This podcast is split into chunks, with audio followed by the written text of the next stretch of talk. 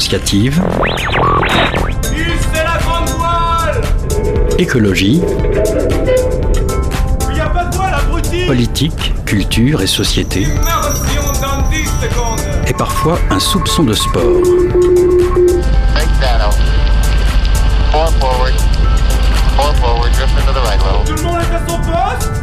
Du lundi au jeudi, 18h-19h, le sous-marin, la quasi quotidienne d'infos de Radio Campus Angers.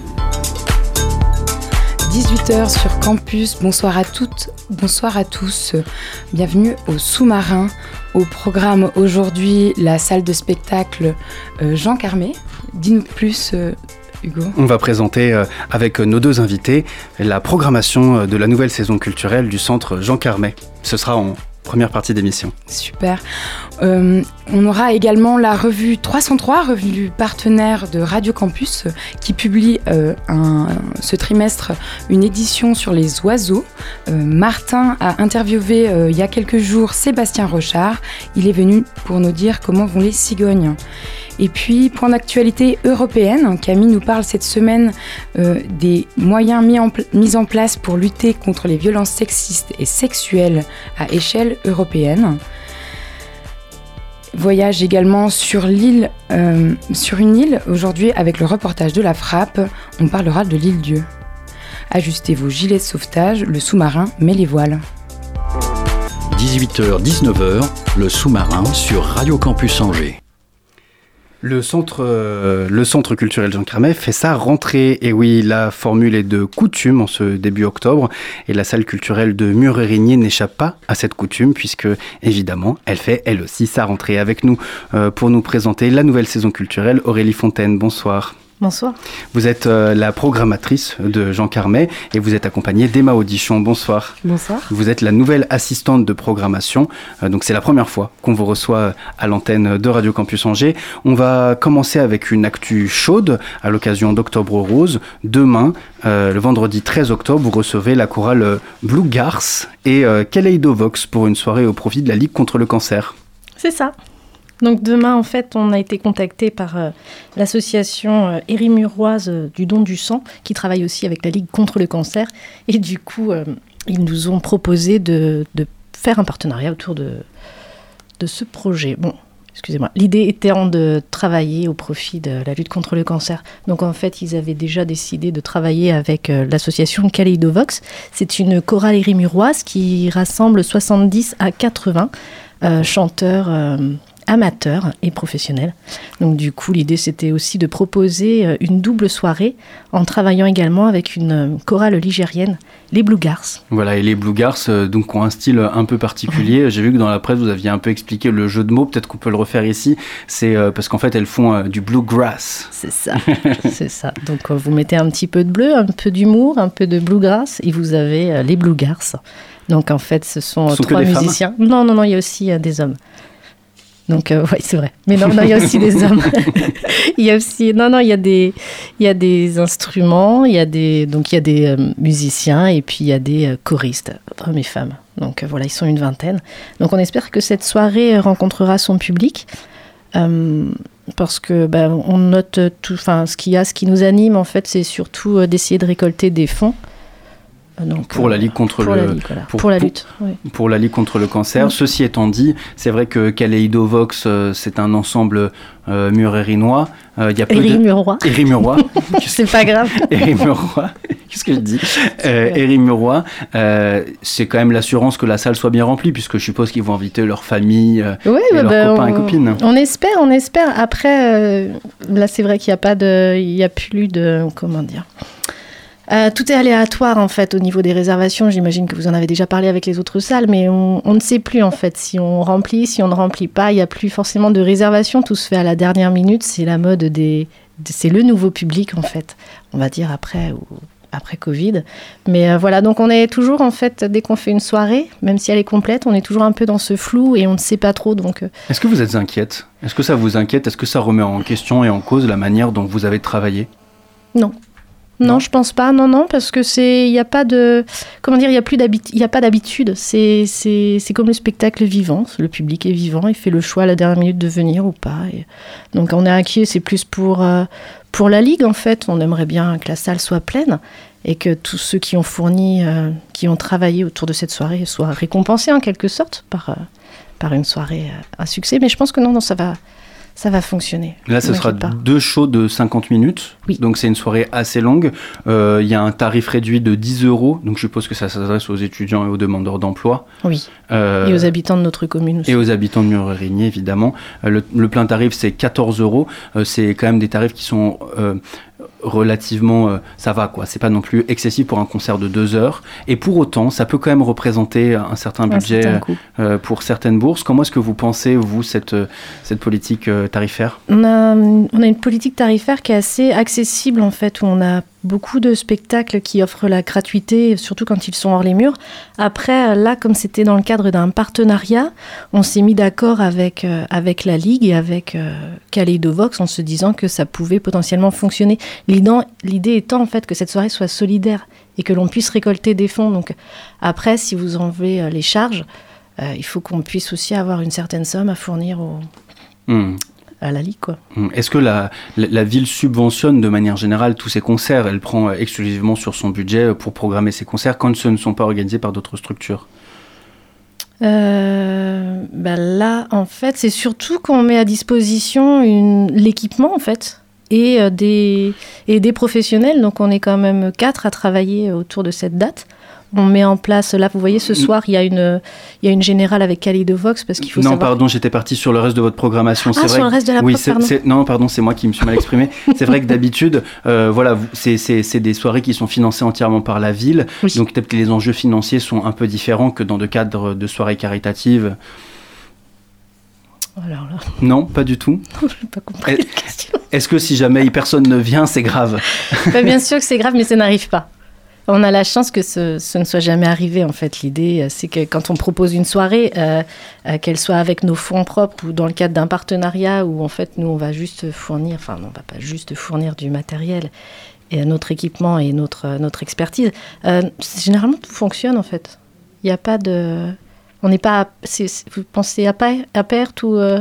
Ben, on, imagine, c'est vrai que l'année dernière, vous étiez assez sensible sur le fait que euh, peu d'étudiantes et d'étudiants euh, viennent jusqu'au centre culturel Jean Carmet. Il y avait des négociations en cours avec Irigo pour que vous puissiez avoir des bus qui viennent et qui fassent les navettes la nuit. Ces négociations, a priori, n'ont pas abouti, ou en tout cas, j'en ai pas eu vent. le nouveau réseau ne permet pas non plus aux étudiantes et étudiants de pouvoir se déplacer jusqu'à Muret-Régnier. Donc, effectivement, ça peut parfois poser la question du fonctionnement d'une salle comme la vôtre, étant donné que euh, la majeure partie des personnes euh, qui peuvent sortir et aller à des concerts, euh, enfin Angers et l'agglomération comptent près de 40 000 étudiants, donc se priver de 40 000 étudiants, c'est forcément prendre le risque que les soirées ne marchent pas. Ça fait partie d'une des contraintes et c'est vrai qu'on y travaille. Après, on fait d'autres manifestations où on voit bien qu'on gagne quand même le, public étudiant et qu'il se déplace quand même en dehors d'Angers.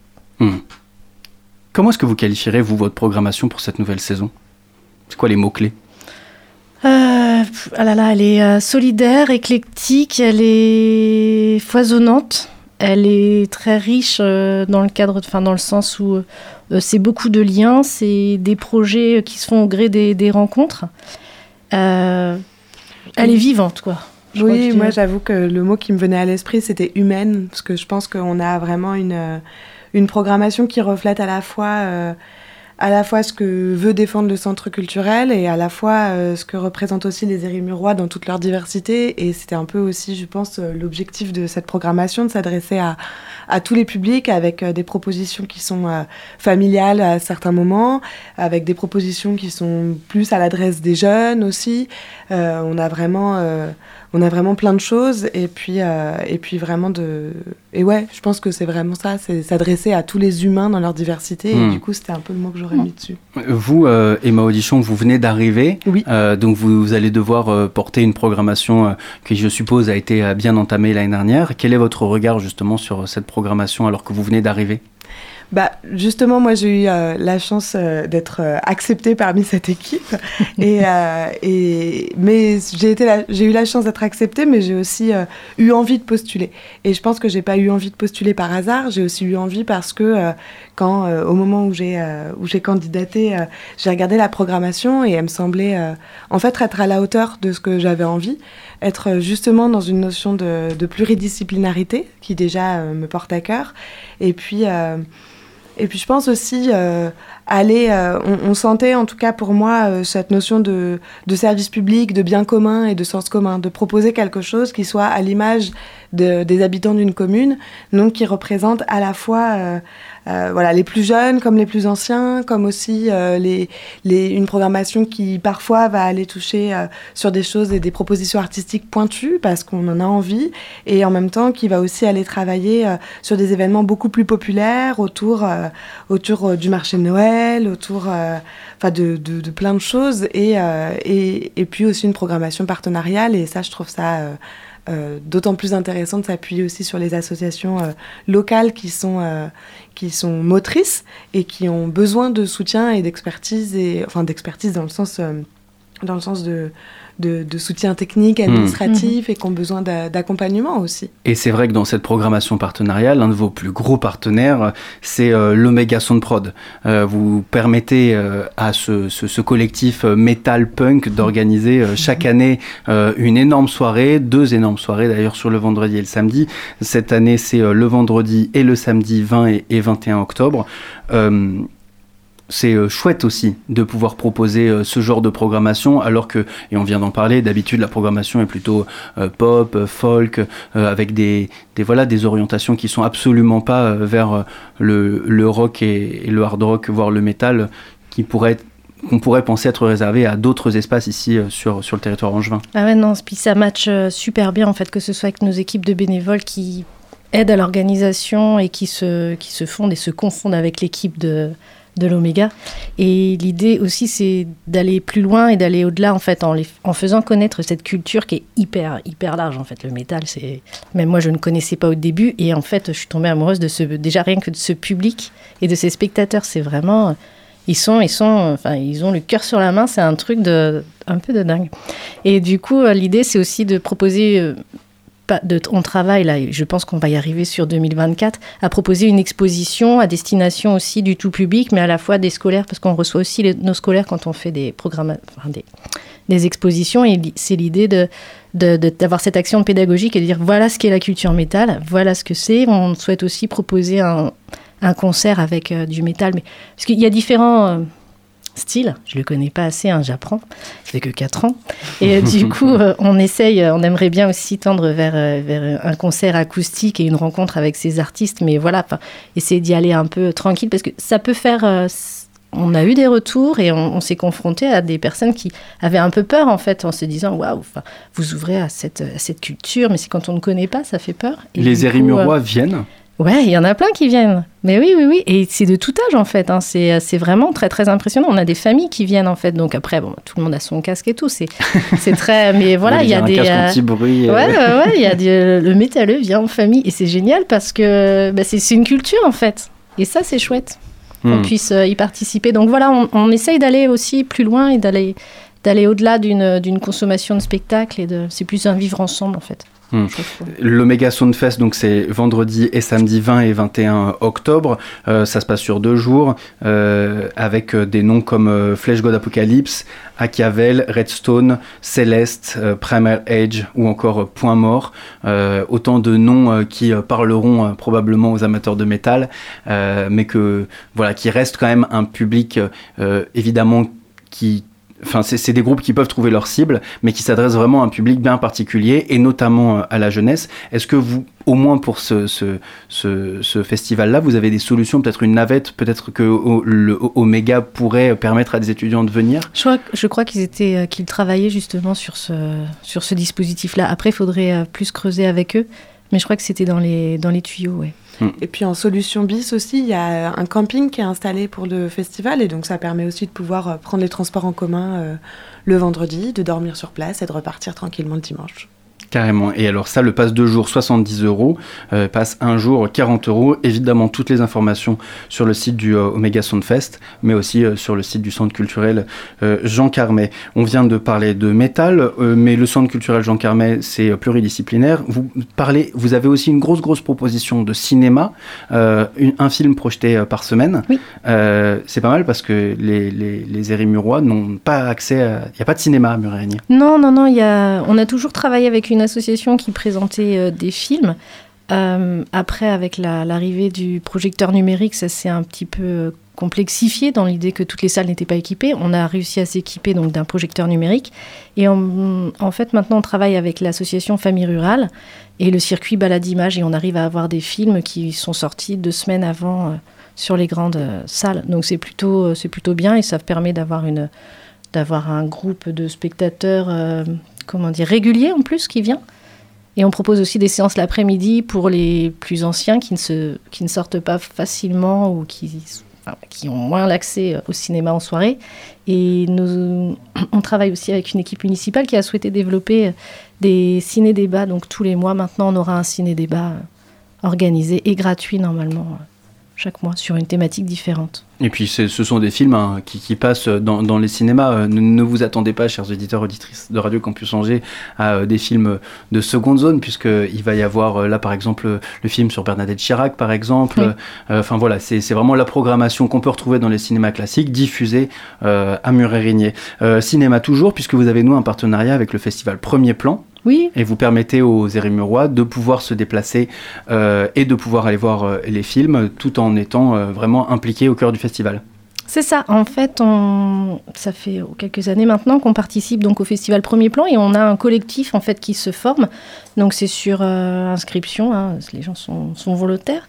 Et en fait, on a par exemple L'idée étant de, pouvoir se déplacer. Il y a des personnes qui n'aiment pas se déplacer en ville seules. Et du coup, là, c'est, on est une vingtaine. Et en fait, on, se fait un programme sur, euh, sur le. Bah, tu connais pas encore, Emma, mais tu verras, c'est, fort sympathique.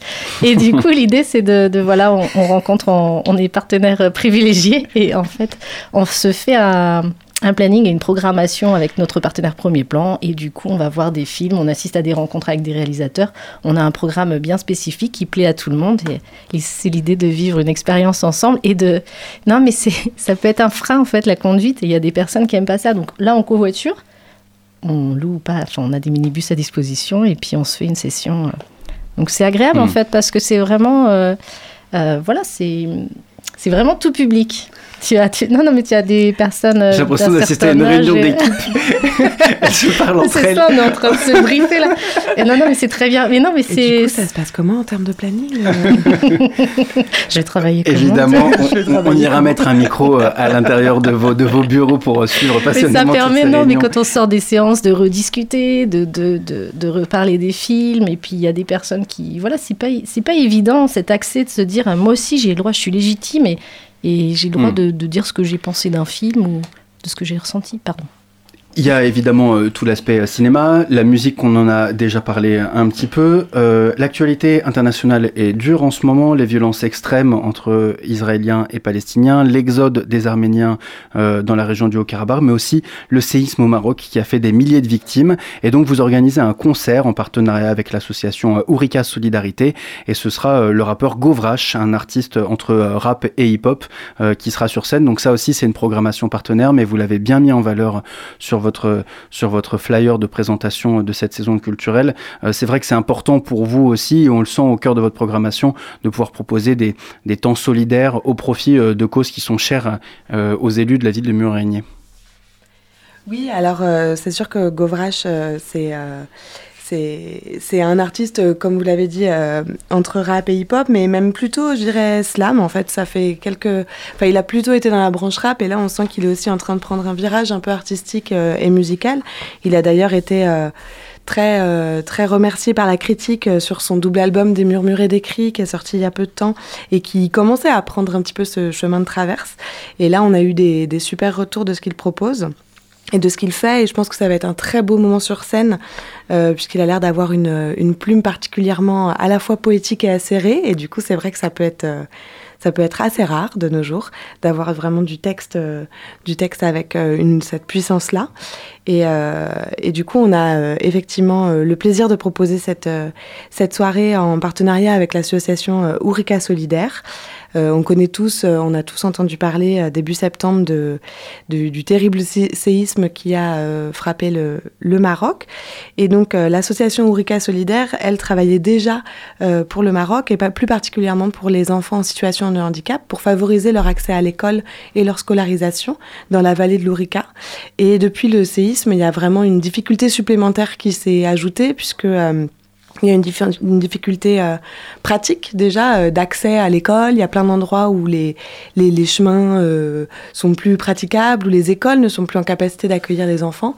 Et déjà les enfants, et encore plus les enfants qui nécessitaient des, des, des adaptations un peu.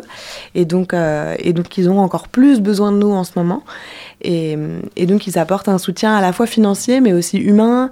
Et, on est très content de pouvoir euh, soutenir aussi euh, cette cause et, et de pouvoir, euh, avec un concert et avec ce qu'on sait faire le mieux, c'est-à-dire organiser des beaux moments avec le public, proposer ça. Le tarif plein, c'est 17 euros, réduit 12 euros pour les Érimurois. C'est 10 euros, évidemment. Toutes les informations sur la grille tarifaire sur le site du Centre culturel Jean Carmet, enfin sur le site de la ville de Murérigné, onglet Centre culturel Jean Carmet, et euh, sur euh, le Hello Asso euh, de l'association Ourika Solidaire. merci beaucoup à toutes les deux d'être venues répondre à nos questions. Peut-être que vous avez des réseaux sociaux qu'on peut aller suivre? Oui, bien sûr, il y a le Facebook et l'Instagram qui a ouvert aujourd'hui. Ah, voilà, je me disais avait une actu. Euh, vous avez... Une actu absolument trépidante et croustillante. Je suis ravie de vous le délivrer. Je viens actuellement aujourd'hui d'ouvrir le compte Instagram. Venez, suivez-nous, donnez tout parce que pour l'instant, bah, on a un follower. C'est vous. Et c'est toi. Merci beaucoup euh, Aurélie Fontaine et ma audition d'avoir répondu à nos questions sur les ondes de Radio Campus Angers.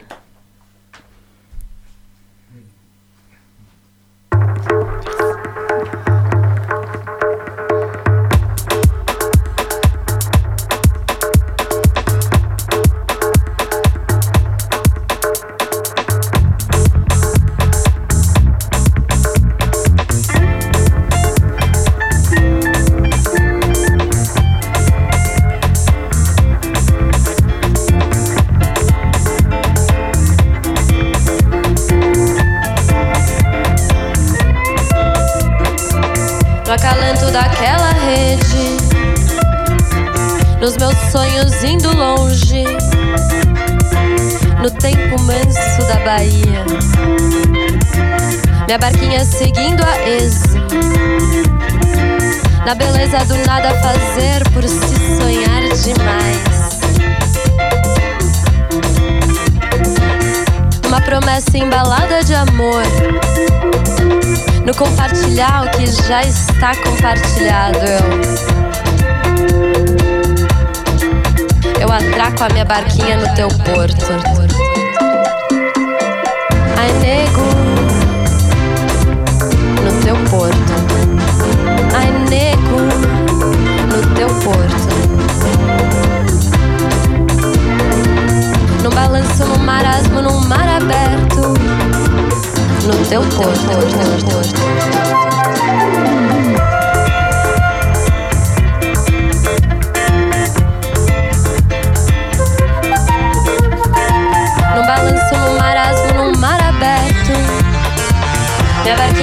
seguindo seu rumo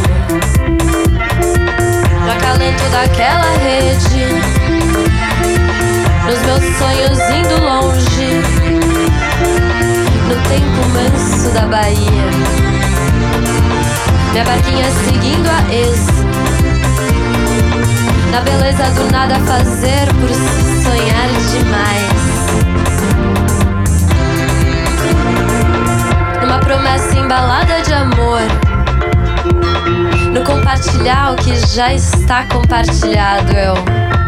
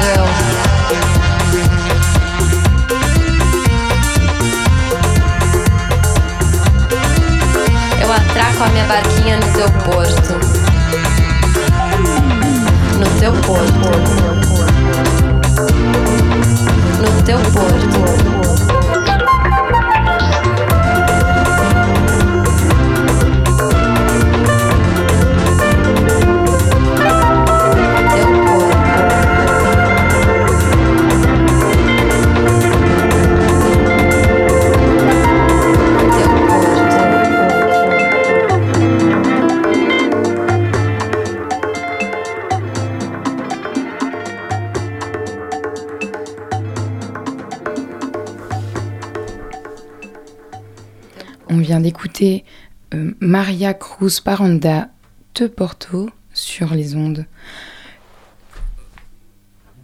Il y a une petite virgule. 9h, le sous-marin sur Radio Campus Angers. Camille, tu viens cette semaine nous parler des actualités de l'Union européenne. L'info que tu vas nous décrypter aujourd'hui, c'est les négociations autour de la législation sur la lutte contre les violences faites aux femmes qui sont au cours de vote à Bruxelles. Ouais, euh, les violences faites aux femmes, on en entend beaucoup plus parler depuis quelques années. Et c'est vrai que nos politiques commencent de plus en plus à s'emparer de ce sujet de société. Et l'Union européenne ne fait pas l'exception, puisque la Commission européenne a proposé une directive en mars pour une législation sur la lutte contre les violences faites aux femmes. Donc cette directive, elle a plusieurs volets d'action, dont une proposition de définition liée aux violences faites aux femmes. On parle donc de définition juridique pour des termes comme le viol, la majorité sexuelle, le harcèlement sexuel au travail, les violences à l'égard des femmes. Comme ça, ce ne sont pas des termes qui semblent importants à redéfinir, et pourtant c'est le cœur même du problème qui bloque les institutions européennes. En fait, après que la proposition soit faite par la Commission, le Parlement européen a directement adopté la directive. Et c'est donc aux États membres, par le Conseil de l'Union, de donner leur avis. Et c'est là qu'arrive notre problème, parce que certains États membres bloquent la, la législation. Et tant qu'un accord n'est pas trouvé sur un texte entre le Conseil et le Parlement, la directive ne peut pas être adoptée. Alors, le point de blocage majeur, c'est la définition du viol, qui est définie comme le fait de se livrer avec une femme à tout acte non consenti de pénétration vaginale, anale ou orale à caractère sexuel avec toute partie du corps ou avec un objet. Et jusqu'ici, ça paraît pas hors de contexte. Euh, face à ce blocage, on a vu notamment le député européen Raphaël Glucksmann s'emparer de ses réseaux sociaux pour appeler au soutien de la législation. Alors moi, j'ai pris son information avec des pincettes parce qu'avec l'Union européenne, c'est jamais aussi simple.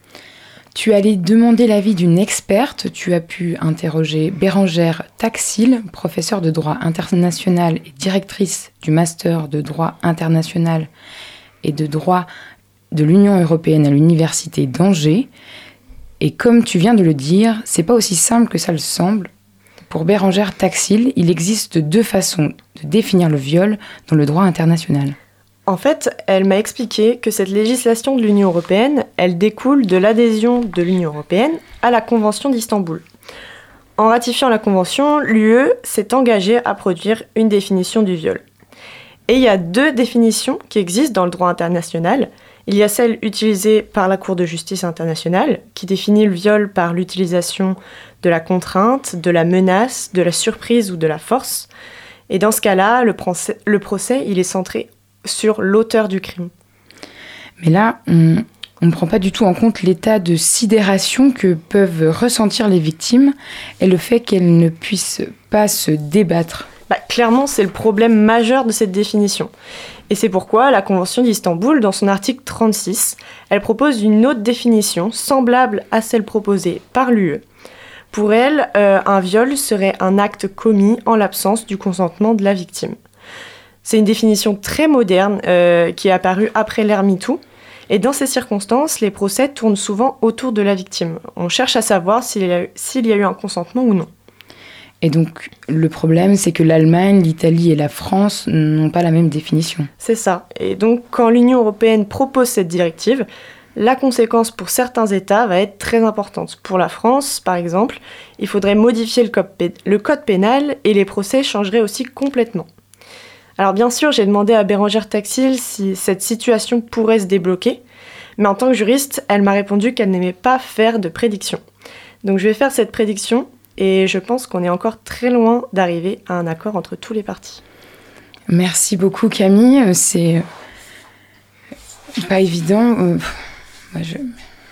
Eh ben, on va lancer tout de suite la... On va s'écouter euh, une, un reportage pensée locale, c'est ça? Pensée locale, un enjeu de société. Une émission des radios associatives des Pays de la Loire. L'île-Dieu compte 130 associations dans des domaines d'activité aussi diverses que variés, allant du sport à la culture en passant par l'entraide. Depuis 1972, Lieu demain œuvre pour l'environnement, le développement économique et social de l'île. Alain Fadier, co-président de l'association. L'association Lieu demain a été créée il y a 50 ans sur tous les problèmes de développement économique et environnementaux. On travaille sur les sujets des éoliennes, par exemple. Euh, on, a, on a aussi toute une pléiade de sujets sur euh, euh, la vie agricole, avec le collectif agricole qui promeut la, production agricole locale. Pour, pour essayer ça. On travaille sur l'eau, on travaille sur les transports, on travaille sur la mobilité. L'association a travaillé sur le projet Odyssée au fil de l'eau, la future maison de la nature, mais le logement sur les lieux est un point capital. C'est clairement le, point critique. On a une cinquantaine de personnes qui la semaine prochaine ne savent pas où elles vont dormir, euh, une centaine qui, euh, avec des enfants, n'ont pas, n'ont pas de logement. Euh, c'est vraiment critique très critique et pour l'économie et surtout pour le social. Quels sont les principaux enjeux que l'île Dieu aura à faire face dans un futur proche? Alors maîtriser sa croissance, essentiellement. Je me pose souvent la question, est-ce qu'on sera un jour un petit Ibiza ou un grand Bréa? Ça dépend de nous. Est-ce que euh, on va accepter la croissance euh, de, fréquentation avec tout ce que ça représente comme euh, risque d'embouteillage, d'accidents pendant l'été, de surfréquentation, des, dunes qui sont abîmées, des chemins qui sont détériorés, ce qui fait que c'est le propre de toutes les, stations balnéaires qui sont bien fréquentées, trop fréquentées. C'est qu'est-ce qu'on va faire dans 10 ans, dans 20 ans? Comment faites-vous avancer ces sujets? Alors, on est, on est une douzaine d'administrateurs. Euh, à peu près chacun a son sujet ou ses sujets à traiter. Et on en discute entre nous et on a des réunions avec la mairie, les responsables concernés du sujet euh, que l'on veut faire avancer. On, collabore avec, euh, bah, par exemple, Yom Garou, aller-retour, qui, qui, gère les, les relations sur euh, les passages de bateaux, les horaires de bateaux. On, est un peu euh, différent de toutes les autres associations. On a à peu près plus de 200 personnes comme, comme adhérents, ce qui est important à l'échelle de l'île Pensée locale, un enjeu de société.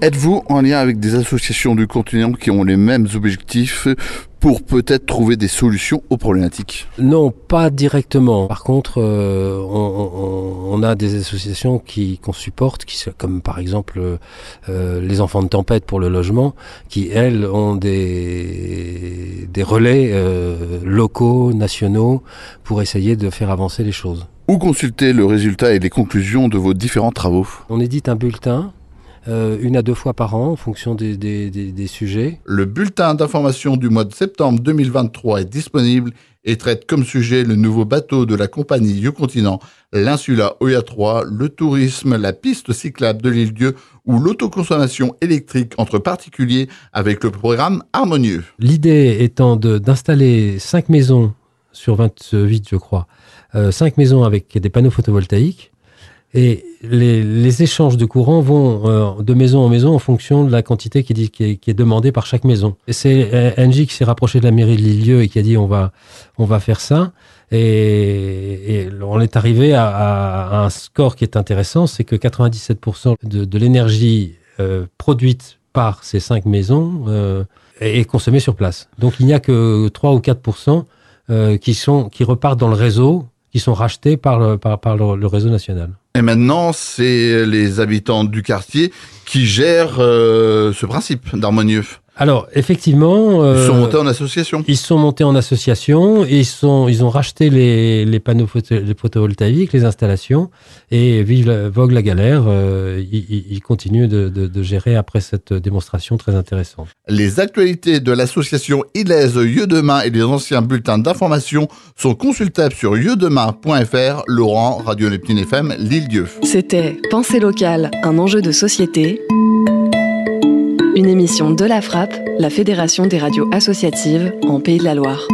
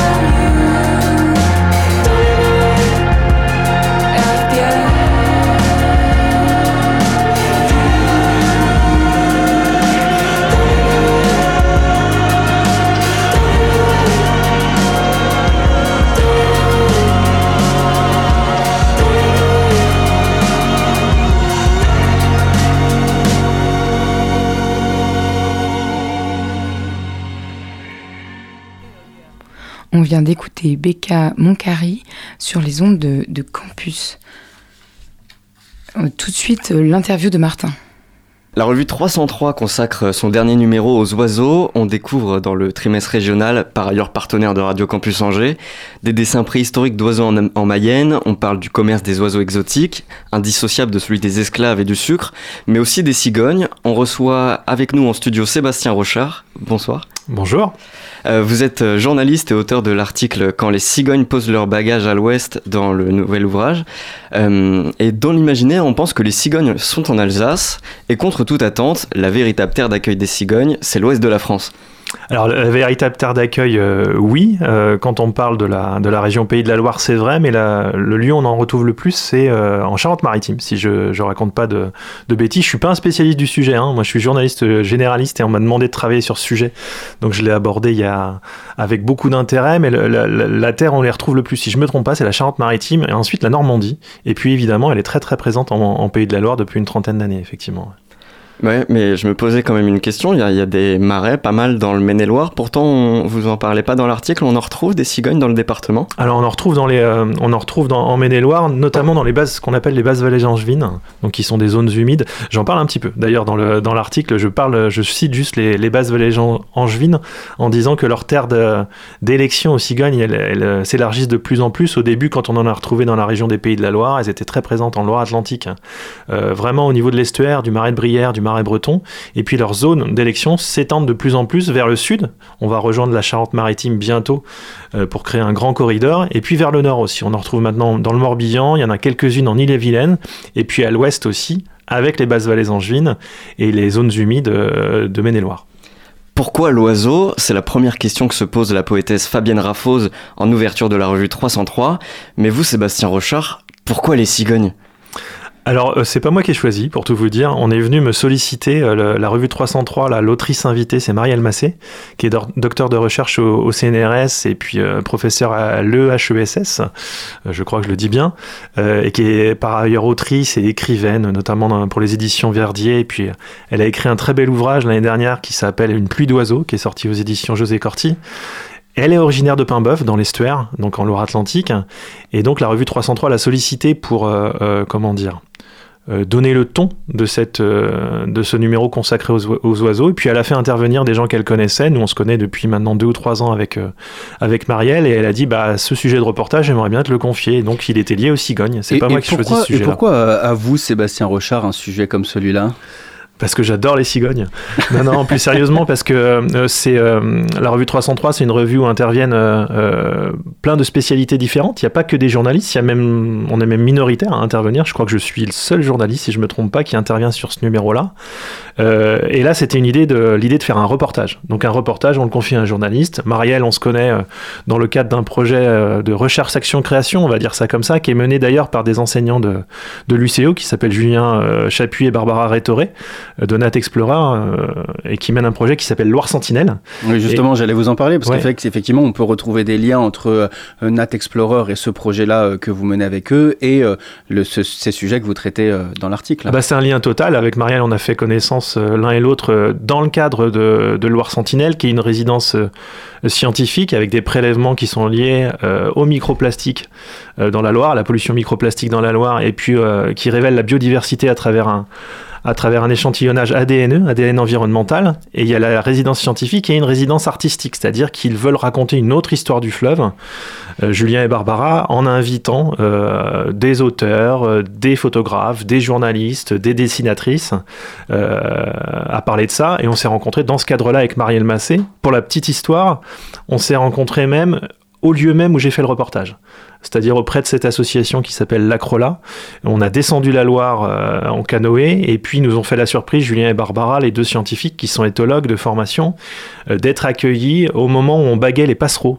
Euh, c'est leur dernière étape de migration avant de descendre en Afrique subsaharienne. Il y a une station de bagages qui est juste à côté de, de Donge et on s'est rencontrés là, en gros, avec Marielle Massé. Donc elle me faisait revenir sur l'endroit où on s'était rencontrés à travers ce reportage sur les cigognes. Une forme ouais. de pèlerinage. C'est ça, une forme de pèlerinage. Vous parliez de, de biodiversité et nous, on s'inquiète à juste titre de la disparition des, des, oiseaux. Vous citez le rapport du GIEC, 30% des oiseaux sont menacés d'extinction selon le, le, dernier rapport, euh, donc c'est les GIEC Pays de la Loire, hein, je précise. Pourtant, du côté des cigognes, euh, la population est en, en expansion.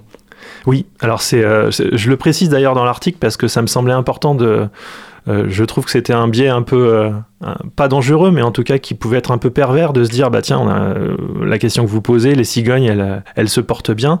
Oui, mais la, majorité des oiseaux ne se portent pas bien. Donc vous avez cité chiffres et les cigognes, ils font partie. Alors je vais me faire taper sur les doigts par les éthologues ou les, les spécialistes si je raconte des ou les ornithologues si je raconte des bêtises, mais des ardéidés. Et tous les ardéidés vont plutôt pas mal. Alors il y a les cigognes euh, il y a l'aigrette, garzette, il y a le héron cendré, qui sont des animaux assez emblématiques de la Loire, mais encore d'autres comme ça qui se portent plutôt bien. Pourquoi? Parce qu'il y a une espèce invasive qui est arrivée il y a quelques années euh, sur le territoire qui s'appelle l'écrevisse de Louisiane. Et ils raffolent de l'écrevisse de Louisiane, tout simplement. Et ce sont des, euh, comme le dit Hubert de la Crola dans, dans l'Arctique, ce sont des animaux qui sont opportunistes. Donc ils se nourrissent de ce qu'ils trouvent. Et se nourrir d'une écrevisse de Louisiane, pour nourrir 10 personnes, c'est mieux que d'aller chercher des vers de terre un peu partout. Donc ils ont profité de l'invasion des écrevisses de Louisiane, on peut dire ça comme ça, bah, pour aller beaucoup mieux. C'est une des causes euh, qui explique le fait qu'ils soient de retour. Il y en a d'autres, hein. c'est-à-dire qu'on jusqu'en 76 on a pu les chasser, si je me trompe pas dans les dates. Hein. Vous écrivez même, ça relève du miracle d'avoir la population des, cigognes à ce niveau-là. Bah oui, parce que euh, je, dans au milieu des années 70, au mi-temps des années 70, il y en avait quasiment plus quoi, de cigognes en France. On s'inquiétait, on n'était plus qu'à 10 couples en France. Ouais, c'est ça. Alors euh, aucune en, en Loire-Atlantique. Et puis, bah, elles se sont mis à être protégées, elles étaient plus chassables à partir de la fin des années 70. Il y a l'arrivée de l'écrevisse de Louisiane, et je crois que la première qu'on retrouve en Loire-Atlantique, c'est en 1989, le premier couple de cigognes. Et aujourd'hui, euh, ils ont bagué, euh, je crois, 300 nids euh, sur cette dernière campagne de bagage, ce qui montre qu'elles se portent plutôt très très bien. J'ai lu dans votre article que certains habitants s'inquiètent de la présence des cigognes dans le parc régional de Brière en Loire-Atlantique donc. Pourquoi, pourquoi est-ce qu'ils s'inquiètent?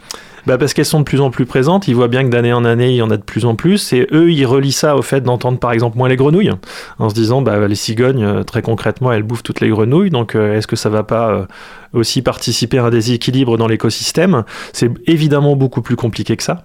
et puis, ça pose des soucis aussi parce que elles logent soit dans les arbres, soit sur des plateformes qui sont installées, mais des fois, elles choisissent de pas venir sur ces plateformes qu'on installe et elles préfèrent les pylônes électriques ce qui n'est pas sans poser de soucis parce que ça peut être des coupures de courant et puis des dangers euh, domestiques euh, bien plus importants que ça.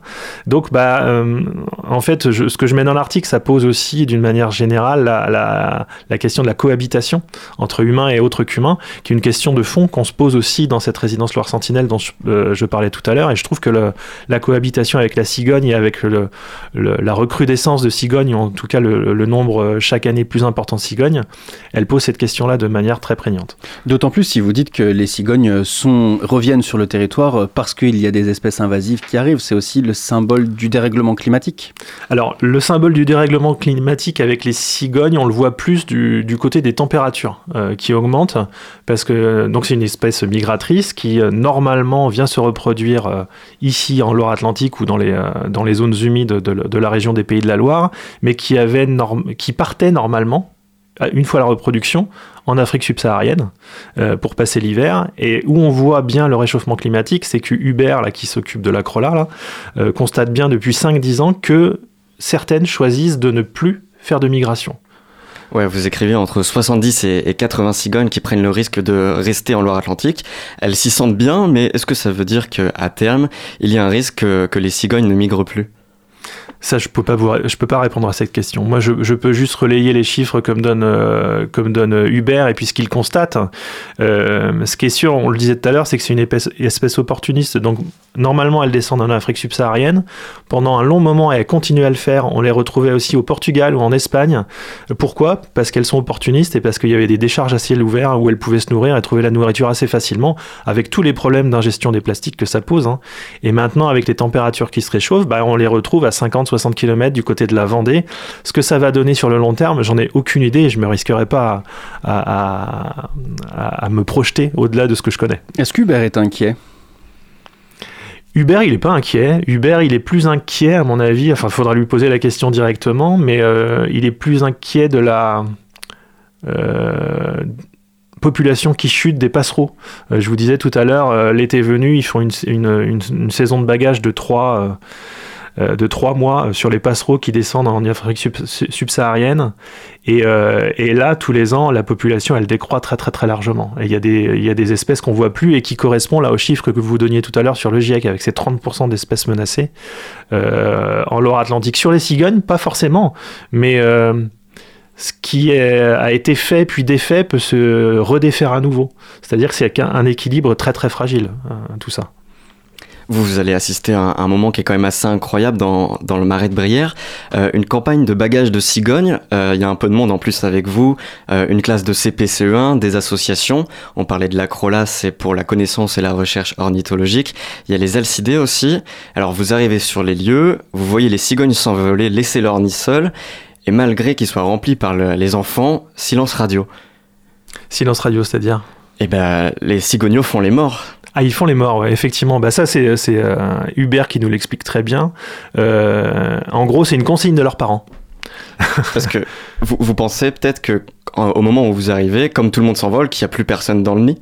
Non, parce qu'on savait, euh, on, avait préparé un petit peu tout ça, et moi j'avais déjà euh, rencontré euh, les responsables de la Crola et puis ceux qui s'en occupent largement en amont, donc je, savais un petit peu à quoi m'attendre. Et en gros, la consigne quand on arrive, quand on approche avec les barques, évidemment que les parents cigognes nous voient arriver, mais en gros, ils claquent du bec à un moment, ce qui signifie pour les cigognos, pour les oisillons, vous faites comme si vous étiez mort. Parce que là, il y a un danger un prédateur qui arrive. En l'occurrence, le prédateur, c'est nous autres.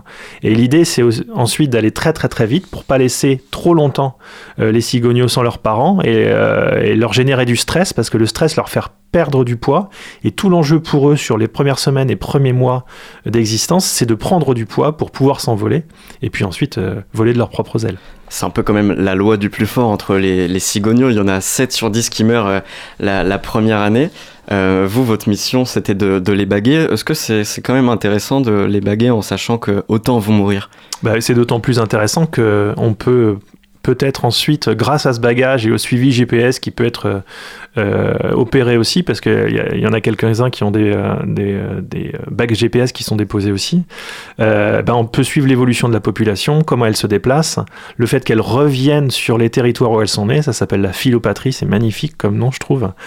donc ça, ça permet tout ça, sachant que les, les bagues, elles sont pas faites n'importe comment, hein, c'est quelque chose qui existe depuis la fin du 19e siècle, si je me trompe pas, au début du 20e, et les bagues, elles sont émises par le Muséum d'histoire naturelle de Paris. Donc ça veut dire que tout ça est rentré dans une base de données, c'est vrai pour tous les oiseaux, hein, pas uniquement les cigognes, une base de données qui permet de suivre les populations et puis d'en apprendre beaucoup plus sur leur comportement. L'éthologie dont je parlais tout à l'heure, euh, Julien et Barbara sont, deux éthologues, et puis euh, voilà, de voir euh, un petit peu comment tout ça évolue dans le temps. Puis ces bagues qui sont un peu comme des, cartes d'identité, pour faire bref. Euh, vous, ça vous permet d'assister à une séquence un peu émotion quand vous retrouvez euh, une cigogne dénommée Biard ou BIAR, je, je ne sais pas trop. C'est BIAR, Biard, c'est ce qui se figure sur, sa, sur la deuxième bague qui, qui lui a été posée il y a quelques années. Ouais. Et donc elle avait été soignée par euh, l'association Les Alcidés, et, et là elle revient en Briard. Bah, elle, c'est une miraculée. Vous parliez de miracle tout à l'heure, mais c'est une vraie miraculée euh, parce que je crois qu'elle s'était fait renverser par une voiture, quelque chose comme ça. Et les Alcidés l'avaient pris en charge. C'est des, euh, vétérinaires hein, euh, qui l'avaient pris en charge avec très très peu de chances de survie. Puis ils l'avaient relâché.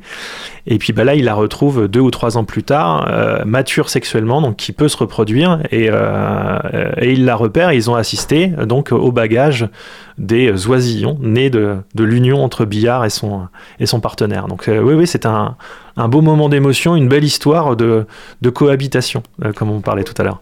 Il y avait aussi donc euh, des classes avec vous, mais est-ce qu'au final, c'était pas un peu vous l'enfant qui assistiez à tout ça? Bah si, parce qu'en fait, euh, c'est un des avantages de ce métier de journaliste, c'est qu'on découvre, on en découvre tous les jours. Moi, j'étais à mille lieues d'imaginer comment ça se passait. donc, bah, ça nourrit encore un peu plus la curiosité et puis l'admiration vis-à-vis de l'engagement de ces de tous ces bénévoles qui se mobilisent euh, tout au long de l'année. Euh, bah pour qu'on connaisse un petit peu mieux le, vivant. Euh, donc oui, oui, on est toujours un peu un gamin quand on est dans cette position-là, évidemment. Merci Monsieur Rochard. Je vous en prie. Vous pouvez retrouver le, le, dernier numéro de la revue 303 avec de magnifiques illustrations sur le site des éditions 303 au prix de 15 euros. Et évidemment, avec toujours plus d'articles sur les oiseaux à l'intérieur. Merci beaucoup Sébastien Rochard d'être venu dans les studios de Radio Campus. Merci à vous. Merci beaucoup Martin d'avoir invité Sébastien Rochard sur les, ondes de Radio Campus. On retrouve la revue 303 en ligne, mais également en librairie. Le, sous-marin se termine, termine sa traversée sur les ondes de Radio Campus Angers. Merci à toutes et à tous de nous avoir suivis. On se retrouve dès lundi sur le 103 FM. Lundi, on reçoit l'épicerie de Pauline pour sonder le commerce du vrac à Angers. D'ici là, restez bien à l'écoute de Campus et surtout, n'oubliez pas, les, les bonnes ondes, c'est pour tout le monde.